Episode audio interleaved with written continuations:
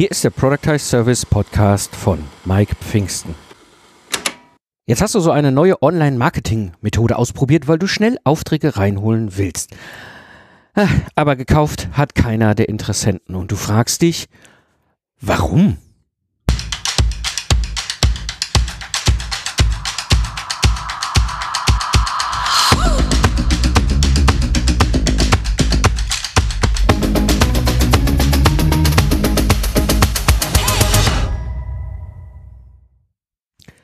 Hallo Gamechanger, am Mikrofon ist wieder Mike Pfingsten, dein Mentor und Gründer der Productize Service Mastermind. Ich zeige dir, wie du mit einem Productize Service aus dem freiberuflichen Zeit gegen Geld Hamsterrad aussteigst, ohne dabei auf dein bisheriges Einkommen zu verzichten. In der heutigen Episode sprechen wir über den oft nicht bekannten Unterschied zwischen B2C und B2B und was das für uns im Online-Marketing und Sales unserer Services bedeutet. Ja, du willst jetzt irgendwie schnell Aufträge für deinen Service reinholen, aber du fragst dich so, warum alle diese schicken, tollen Online-Methoden, die da oftmals auch so marktschreierisch da draußen im, im Netz angepriesen werden, warum die bei deinen Kunden nicht funktionieren. Ganz ehrlich, ich habe die erste Erfahrung dieser Art gemacht 2008. Ja. 2008 war ich ja in, mit einem meiner Ingenieurbüro in, in dieser Auto- und Wirtschaftskrise drin. Wir sind ja so mit dem blauen Auge durchgesegelt und ich habe mich gedacht, so, verdammt nochmal, wie kann ich denn schon Möglichkeiten mit dem Internet äh, einsetzen? Und äh, habe damals auch schon angefangen, so mit Webinaren rum zu experimentieren. Vielleicht kennen die einen oder anderen von euch noch NetViewer. Das ist ja hinterher das ein deutsche, deutsches Produkt gewesen aus Karlsruhe, eine Firma, die dann hinter in GoToMeeting aufgegangen ist. Ähm, und ich habe dann immer gedacht, so, ja, komm, du musst das doch machen, so wie das da immer so alles erklärt wird im Netz. Und das, ja, so richtig funktionierte das dann meistens nicht. Ja, und dann auch so dann die nächsten Gehversuche dann 2010, 2011, 2012. Und ich mir dachte so, oi, das hört sich doch eigentlich ganz toll an. Das muss ich doch jetzt irgendwie machen. Und ja, äh, hat dann irgendwie nicht so richtig geklappt. Und stellte ich mir die Frage so, hm, wie kann ich denn jetzt eigentlich schnell Aufträge reinholen, am liebsten übers Internet, ohne dass ich dabei irgendwie online so salesy rüberkomme. Ne? Und äh, ja, im Grunde geht es heute wirklich um dieses Thema Online-Marketing, Online-Sales für deinen Service, für deine Dienstleistung. Und das bringt mich zu dem ersten Punkt, dem ersten Tipp. Ne, äh, warum funktioniert Online-Marketing und Online-Sales oftmals nicht? Als ich mich damals das erste Mal damit beschäftigt habe, 2008 meine Dienstleistung online zu vermarkten und auch zu verkaufen, ähm, war ich da schnell vor diesem Problem, ne, man liest ja dann alle möglichen Dinge und alles, was so funktioniert und was man so machen kann und äh, was man so an Challenges machen kann und ja, Sales-Webinare und äh, was es da für Methoden gibt, ja, um, um den Abschluss zu holen, ja, und da kommst du ja manchmal ganz komisch vor, weißt du so, ja, und jetzt nur noch, nur noch zwölf Stunden und wenn du jetzt zuschlägst, noch 20 Prozent, 20 Prozent nur jetzt, nur hier. Und dann denkst du immer so, hm, ich weiß nicht. Ich find's komisch. Ja, also mein Lastenheft Product Service wenn ich da jetzt vor so einem Kunden stehe, so ein Maschinenbau-Mittelständler, so ein Abteilungsleiter beispielsweise, so ein Projektleiter, dachte ich, brauche ein Lastenheft und dann stehe ich vor dem und sage so, ja und jetzt, jetzt hier, Dr. Müller, jetzt greifen Sie zu. Noch 20 äh, äh, Minuten haben Sie Zeit und 20 Prozent. Jetzt ist die Zeit, Lastenheft erstellen in zwei Wochen. Der Service von Mike Pfingsten. Jetzt zugreifen, greifen Sie jetzt zu. Da komme ich mir irgendwie komisch vor. Und glaub mir, mein Gegenüber auch. Und es gibt ja ganz verschiedenste Varianten, wie du Online-Marketing und Online-Sales äh, machen kannst. Mir war lange eine Sache nicht klar. Und das ist der ganz große Kern, wo wir aufpassen müssen. Wir als Freiberufler mit unserer Dienstleistung, mit unserem Productized Service, wir sind im B2B unterwegs. Das heißt, wir sind im Business-Kontext und unsere Kunden sind auch im Business-Kontext. Ja, und das ist ein ganz kleiner, aber feiner Unterschied zu B2C, also Business, äh, Business to Consumer. Unsere Kon Kunden sind nicht Consumer, ja, das sind Business-Menschen. Ja. Und da funktioniert B2C halt einfach nicht. Was wir da draußen aber ganz viel sehen und auch immer auch erzählt kriegen von diesen ganzen Schlangenölverkäufern oder auch die, die es ehrlich meinen, mach dies, mach das, push hart ran, hol den Kunden rein, ja, begeister sie, hier gib noch mal schnell eine Dreingabe, Draufgabe, Durchgabe und was es nicht alles für Tricks gibt und ja und so weiter. Und das funktioniert auch ganz toll, wenn Heinz Günther aus dem Internet oder Lieschen Müller aus dem Internet einen Yoga-Online-Kurs kaufen will, weil das ist B2C. Ja, dann kann ich sagen, so, Hans Günther, jetzt greift zu, nur noch die, nur noch bis heute Mitternacht gibt es diesen Online-Angelkurs für 20% weniger und wenn du jetzt noch zugreifst, dann kriegst du auch noch drei Special-Videos dazu. Das ist ein B2C völlig okay, das funktioniert auch und das und es ist ja also jetzt nicht unehrlich, es ist ja auch okay so. Ja, weil im B2C die Kunden das auch manchmal brauchen, diesen Schubs. Aber im B2B, unsere Kunden, die denken ganz anders. So denken unsere Kunden nicht. Unsere Kunden machen immer diese Rechnung auf, wenn ich dieses Geld in die Hand nehme und dann investiere, um mein Problem zu lösen, was ist mein Outcome? Ja, die machen immer diese, diesen Überschlag, wenn ich das Geld in die Hand nehme, will ich hinter entweder mehr Geld haben, also wenn ich zum Beispiel jetzt mein Geld investiere B2B im Bereich Online Marketing oder äh, Online-Sales oder, oder irgendwie in diese Richtung. Ja. Also beispielsweise SEO wäre jetzt sowas in diese Richtung. Wenn ich da Geld, wenn ich da 10.000 Geld in die Hand nehme, will ich hinter 100.000 Geld haben. Das ist B2B-Denke. Andere Bereiche gibt es auch ein B2B. Wenn ich 10.000 Geld in die Hand nehme, will ich anschließend 20 Prozent weniger, was auch immer, Zeit, Aufwand, Geschwindigkeit höher, ja, ähm, irgendwas optimieren im Unternehmen. Ja, das heißt, Unsere Kunden im B2B machen eine ganz andere Rechnung auf. Und da kannst du nicht ankommen mit jetzt 20 Prozent, nur noch bis Mitternacht. Da kriegt diese Person bei aller Liebe und wenn sie da steht und sagt so, ja, Pfingsten, super, Lastenheft, will ich haben, brauche ich jetzt. Und dann komme ich um die Ecke und sage so, nur noch bis heute Mitternacht kannst du bestellen. Dann ist die erste Gedanke dagegenüber bei meinem Kunden so, äh, mein Einkäufer ist aber diese Woche noch im Urlaub. Das funktioniert nicht.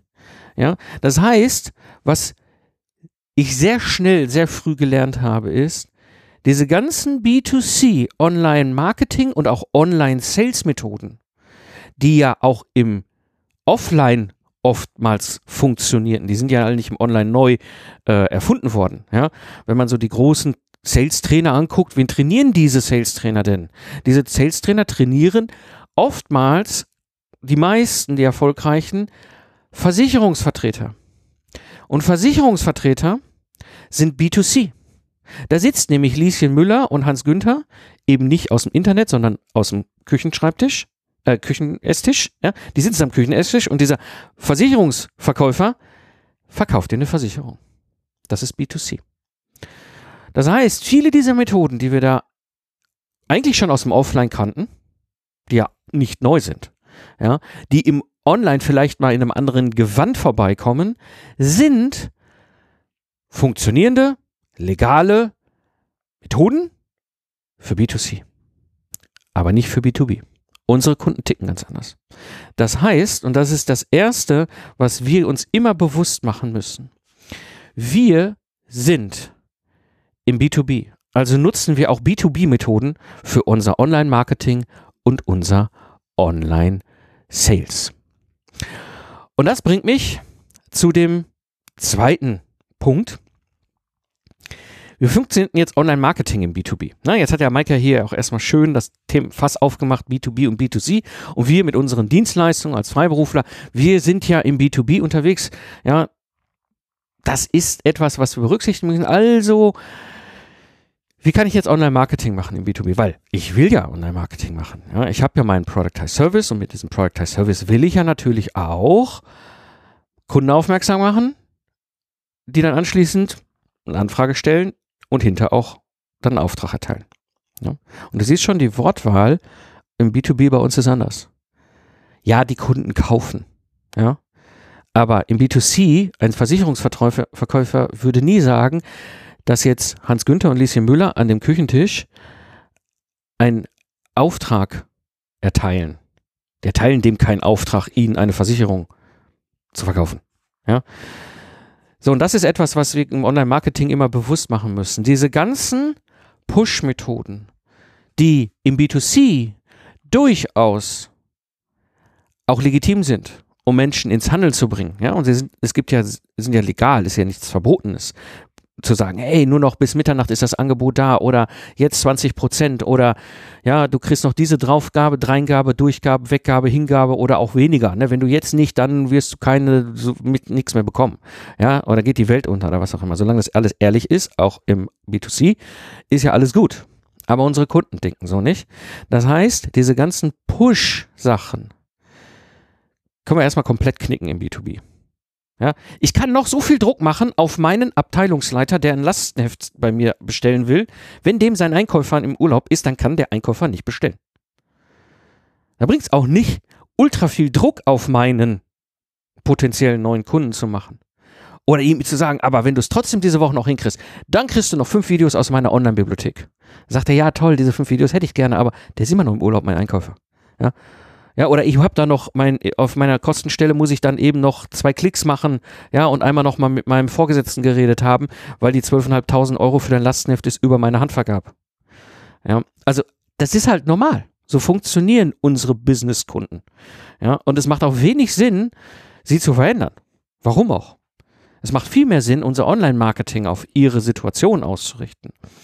Und da gibt es einen ganz einfachen, aber unglaublich wirkungsvollen Vorgehensweise, die du im B2B, im Online-Marketing, durch die Bank einsetzen kannst. Und es ist egal, welche Methode du da wählst, sie muss das nur beinhalten. Das ist die Sogwirkung.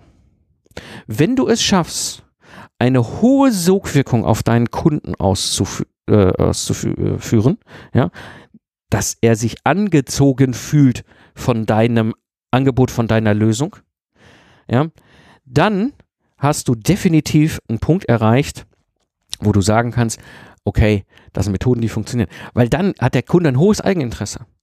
Ja, ich habe das also da, über die Jahre dann auch mir immer weiter beigebracht, immer welche Sachen funktionieren besser im B2B, welche funktionieren nicht und wie kann ich diese Sogwirkung erzeugen.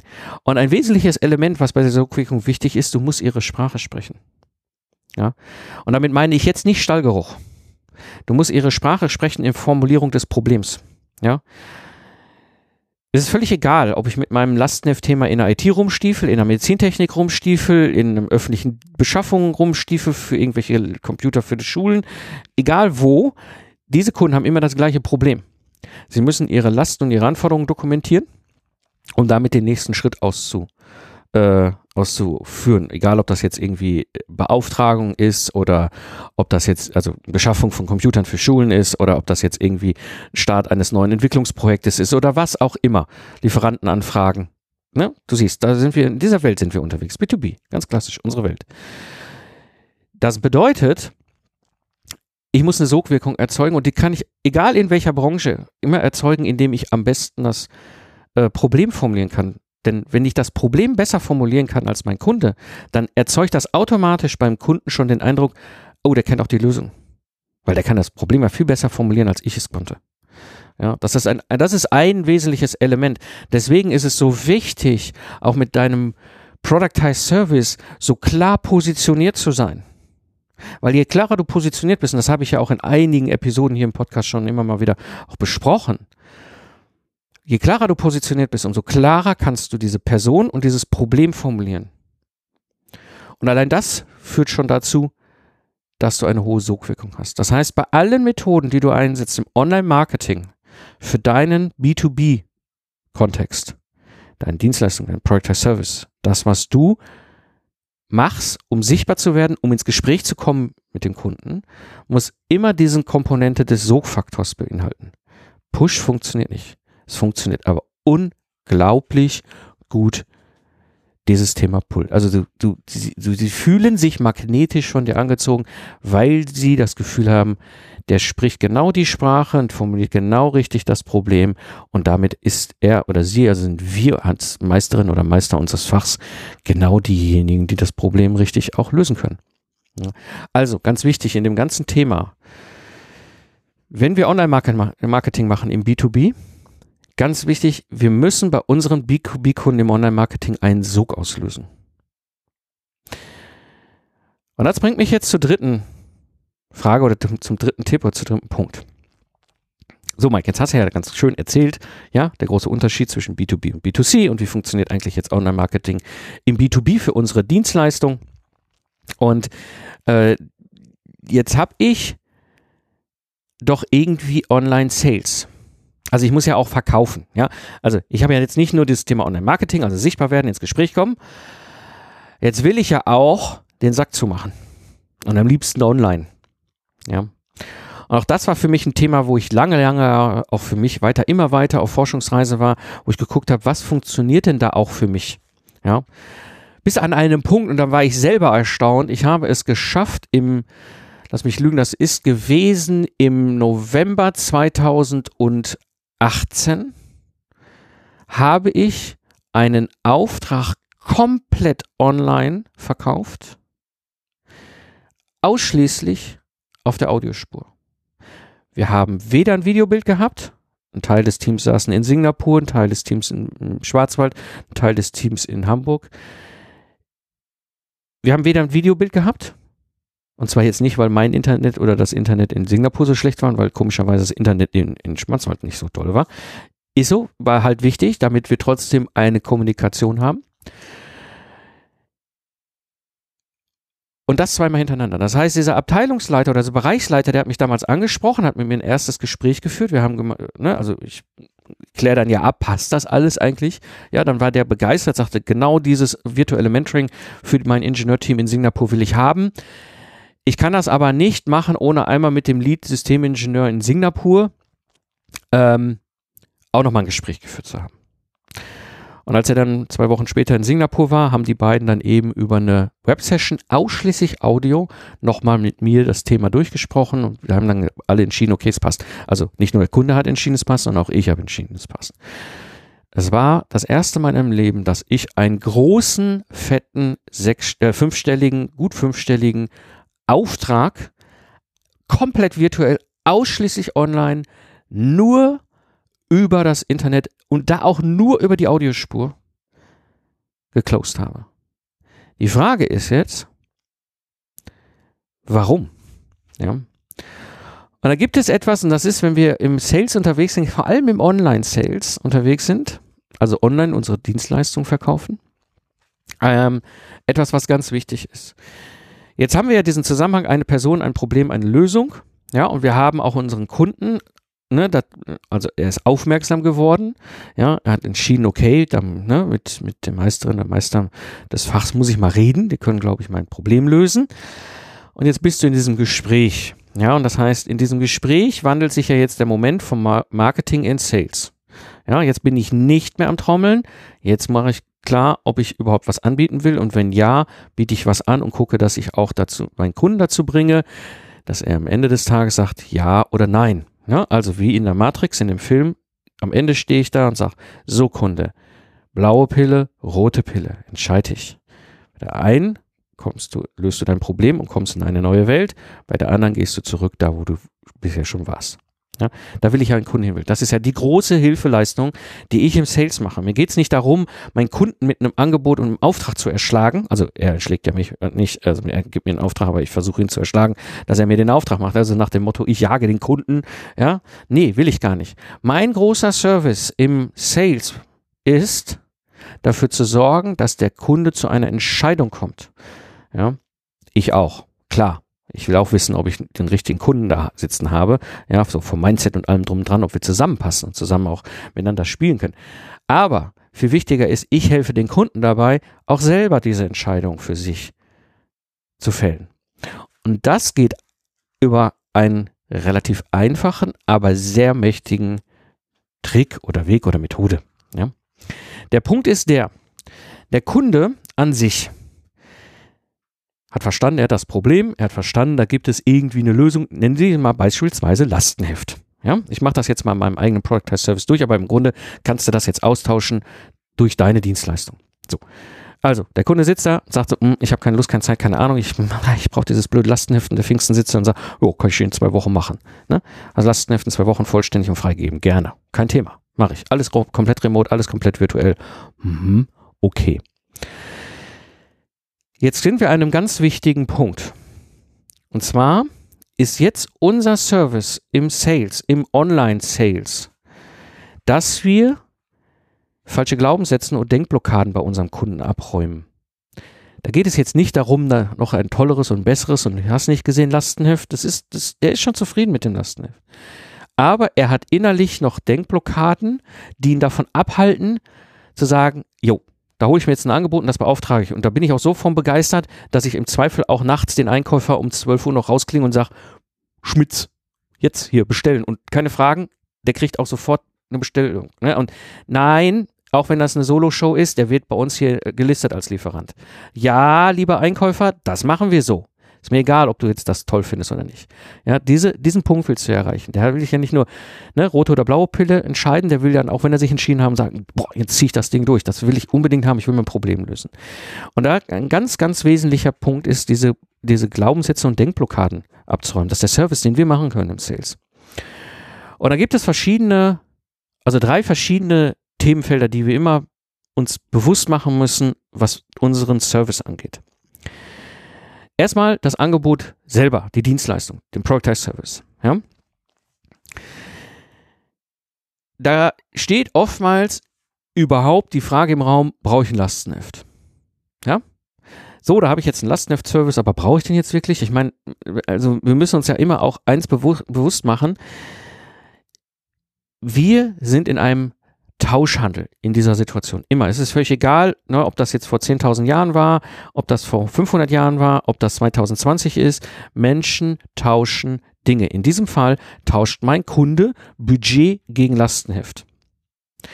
Das heißt, er auf deiner Seite muss für sich überlegen, jetzt nehme ich da 12.500 Euro in der Hand.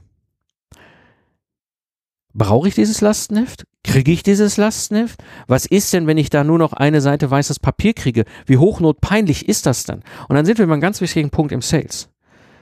Statusverlust. Der Tauschhandel muss für beide Seiten auf Augenhöhe laufen. Ja, weder mein Kunde noch ich müssen das haben das dürfen das Gefühl haben, so ich werde hier über den Tisch gezogen. Ja. Und da ist der erste Punkt, erstmal den Glaubenssatz oder die Denkblockade abzuräumen, brauche ich überhaupt ein Lastenheft? Also jetzt, ich nehme das Beispiel, wie gesagt, jetzt hier von mir mit meinem Lastenheft-Service, ja, äh, musste natürlich übertragen auf dich, ne? Äh, kann dann also auch äh, in Richtung funktioniert das überhaupt. Ne? Also erstmal diesen, dieses Thema bezogen auf die, das eigentliche Angebot, das eigentliche Ding, was ich dem Kunden ja am Ende des Tages verkaufen will. Das müssen wir jetzt erstmal abräumen. Ja? Mm, das zweite ist, das ist, okay, jetzt habe ich verstanden, ich brauche ein Lastenheft und das ist eigentlich auch eine ganz kluge Investition. Ja, also bei meinen Kunden ist es meistens so, die verstehen das irgendwann, wenn sie diese Relation finden zwischen, ah, ein Lastenheft, das ist eine Risikoreduktionsmaßnahme in meinem Projekt. Oh, ich habe ein großes Risiko. Oh, ich kann mit dem Lastenheft das Risiko sehr früh sehr stark reduzieren. Oh, das Lastenheft macht Sinn. Ne? Also das ist das Thema habe ich dann immer abgeräumt, damit ist für ihn das auch klar. Und das kann er auch gerne auch in seiner Firma dann auch seinen Leuten erzählen, weil das ist wichtig, weil er weiß auch jetzt, okay, ich habe schon mal an der Stelle Sicherheit. Ja, es geht immer um diesen Statusverlust. 12.500 Euro an den Herrn Pfingsten überwiesen und dann nur ein weißes Blatt Papier in der Hand ist doof. So, also, ganz wichtig. Erste Thema. Ich muss alle, alle Glaubenssätze und Denkblockaden bezogen auf meine Dienstleistung erstmal abräumen. Und zwar auf die Dienstleistung an sich. Das Ergebnis. Das nächste ist, funktioniert das eigentlich auch für mich? Das ist die nächste Frage, die der Kunde sich stellt. Ja, das heißt, du musst dir dann Gedanken machen, was sind so interne Glaubenssätze, die dieser Kunde hat. Ja, funktioniert das auch für mich? Funktioniert das für mein Projekt? Funktioniert das mit mir? Funktioniert das mit meinen, meinen anderen mit, äh, äh, was auch immer Gründen. Ne? Also ich als Person intern habe Denkblockaden oder falsche Glaubenssätze bezogen auf das Thema Lastenheft. Ja, in meinem Fall ist es immer sehr typisch dieses Thema. Wie können Sie denn sicherstellen, dass das vollständig ist? Na, erkläre ich ihm relativ schnell, wie Vollständigkeit definiert ist. Das heißt nicht, dass wir alles da reinschreiben, was nicht bei drei auf dem Baum ist, sondern dass wir ganz klar auch benennen, das ist ein Themenfeld, da haben wir gewisse Wünsche und Anforderungen, aber so richtig wissen wir es noch nicht, weil wir sind so früh in der Ideenphase mit unserem neuen Produkt, ja, dass wir da einfach reinschreiben. An dieser Stelle kennen wir die Anforderungen noch nicht, müssen durch einen so Workshop zukünftig erhoben werden und im nächsten Stand des Lastenheftes dann ergänzt werden. Bäm. Vollständigkeit. Thema erledigt. Alles klar. Ja. Das nächste ist, nachdem seine internen Glaubenssätze hat er seine externen Glaubenssätze. Ne? Wie kann ich denn sicherstellen, dass meine ganzen Mitarbeiter mitmachen? Ja? Lastenheft, ja, im Ingenieurbereich, sofern ihr meinen Podcast ja schon länger hört, kennt ihr auch die ganzen Stories um das Thema Lastenheft. Ja, wenn mit dem Begriff Lastenheft schaffst du es im Ingenieurs- und IT-Bereich schlagartig Menschen in Tiefschlaf zu versetzen. Lastenhefte sind so ziemlich das langweiligste, was du einem Ingenieur, einer Ingenieurin oder einem Informatikerin geben kannst. Da haben die keinen Bock drauf. Kann ich verstehen. Haben eigentlich an ganz vielen anderen Themen viel mehr Leidenschaft. Ja, aber so ein blödes Ding zusammenzuschreiben, pff, ja, jetzt brauche ich nicht. Ja. So, und das ist etwas, was ich ihm auch wieder in die Hand geben muss. Ja, wie können wir sicherstellen, dass auch wirklich alle mitmachen? Ja, und da sind meine Spielregeln ein ganz wesentliches Element und die 50% Anzahlung. Ja, und da merkst du, an diesen Stellen gehe ich in dem Sales-Gespräch gar nicht darum jetzt so, ja, komm, das ist die beste Idee, Lastenheft, du musst jetzt, jetzt kaufen, jetzt kaufen, wenn du dich jetzt, wenn du dich entscheidest, noch bevor wir den Telefonhörer auflegen, dann hast du nochmal, äh, du merkst schon, da sind wir wieder in B2C-Methoden. Das funktioniert nicht. Auch im Sales müssen wir B2B denken. Und da ist es viel, viel wichtiger, dass wir diese ganzen Denkblockaden und Glaubenssätze abräumen. Weil wenn wir das tun, ja, unsere, die Denkblockaden bezogen auf unser Angebot, die Denkblockaden bezogen auf, also ihre internen Denkblockaden, also bezogen auf sich und ihre externen Denkblockaden, beispielsweise auf ihr Team, ihre Mitarbeiter, ihre Kunden oder was auch immer, ähm, wenn wir die alle abgeräumt haben, dann haben wir einen ganz, ganz wichtigen Punkt erreicht. Dann gibt es keinen Grund, nicht mehr zu kaufen. Diesen Punkt zu erreichen, das ist die Königsdisziplin, die wir im Online-Sales bei unserem B2B-Kunden für unsere Productized Services machen können. Weil dann steht einzig und allein nur noch die Frage im Raum, mache ich oder mache ich es nicht? Und wenn du dann diese Kombination gemacht hast, ich habe im B2B Online-Marketing eine hohe Sogwirkung erzeugt. Ich habe dann in dem Gespräch mit dem Kunden, der dann auch konkret sagt, ich will mein Problem lösen, auch diese Denkblockaden alle abgeräumt. Dann steht ja nur noch diese Frage, bestelle ich ein Lastenheft oder nicht? Und die Frage ist längst beantwortet bei meinen Kunden. Im Gegenteil, ich habe sogar noch den großen Vorteil, die wollen sofort ein Angebot haben und die laufen meistens sofort mit diesem Angebot auch persönlich in die Einkaufsabteilung ihres Maschinenbau-Mittelstands und sagen persönlich diesem Menschen, der dort die Bestellungen macht, hier, da, Pfingsten, das Ingenieurbüro, da bestellen, jetzt. Und zwar, der hat jetzt, morgen spätestens hat er das Ding da. Und das Irre ist, ich habe das früher am Anfang nicht geglaubt. Das funktioniert durch die Bank bei meinen Kunden. Ich habe, seitdem ich das so mache, seit Jahren die Effekte, dass ich nie Rückfragen habe von Einkäufern, nie Preisdiskussionen habe von Einkäufern, es auch nie ein Thema ist, dass ich als Lieferant eine Solo-Show bin, ich weiß nicht, vielleicht die eine oder der andere von euch hat das ja schon mal erlebt. Ich kenne das auch noch aus dem Automotive. Ja, wie viele Mitarbeiter haben Sie? Ach, Sie haben gar keine Mitarbeiter? Nee, also dieses ganze Hühnervieh bei uns dazu im Einkauf als zu listen als Lieferanten, das ist mir zu aufwendig. Diese habe ich alle nicht, diese Diskussion. Weil ich ganz bewusst diese B2B-Methoden eingesetzt habe, sowohl im Online-Marketing und jetzt auch im Online-Sales und vor allem eben ganz bewusst mit immer mit diesem Ziel, diese ganzen Glaubenssätze und Denkblockaden abzuräumen so dass der Kunde am Ende nur noch da steht und ich ihm den Service gegeben habe, dass er sich entscheiden kann. Blaue Pille, rote Pille. Ja. Das heißt, für uns ganz wichtig, ja, im B2B, wir müssen die Glaubenssätze abräumen, damit der Kunde bestellen kann. Das ist unsere größte Dienstleistung, die wir ihm gegenüber im Sales machen können. Ja, ja zusammenfassend für die heutige Episode. Wir sind im B2B, also nutzen wir auch B2B-Methoden für unser Online-Marketing und unser Sales. Und wir müssen bei unseren B2B-Kunden im Online-Marketing einen Sog auslösen und wir müssen die Glaubenssätze abräumen, damit unser Kunde bestellen kann. Ja, wenn du jemanden kennst, der den Podcast, äh, den dieser Podcast hier ein wertvoller Input darstellt, würde es mich natürlich sehr freuen, wenn du ihn weiterempfiehlst. Gerne persönlich oder auch auf LinkedIn. Das war die heutige Episode im Productize Service Podcast. Ich bin Mike Pfingsten und danke dir fürs Zuhören. Lach viel und hab viel Spaß, was auch immer du gerade machst. Und so sage ich Tschüss und bis zum nächsten Mal.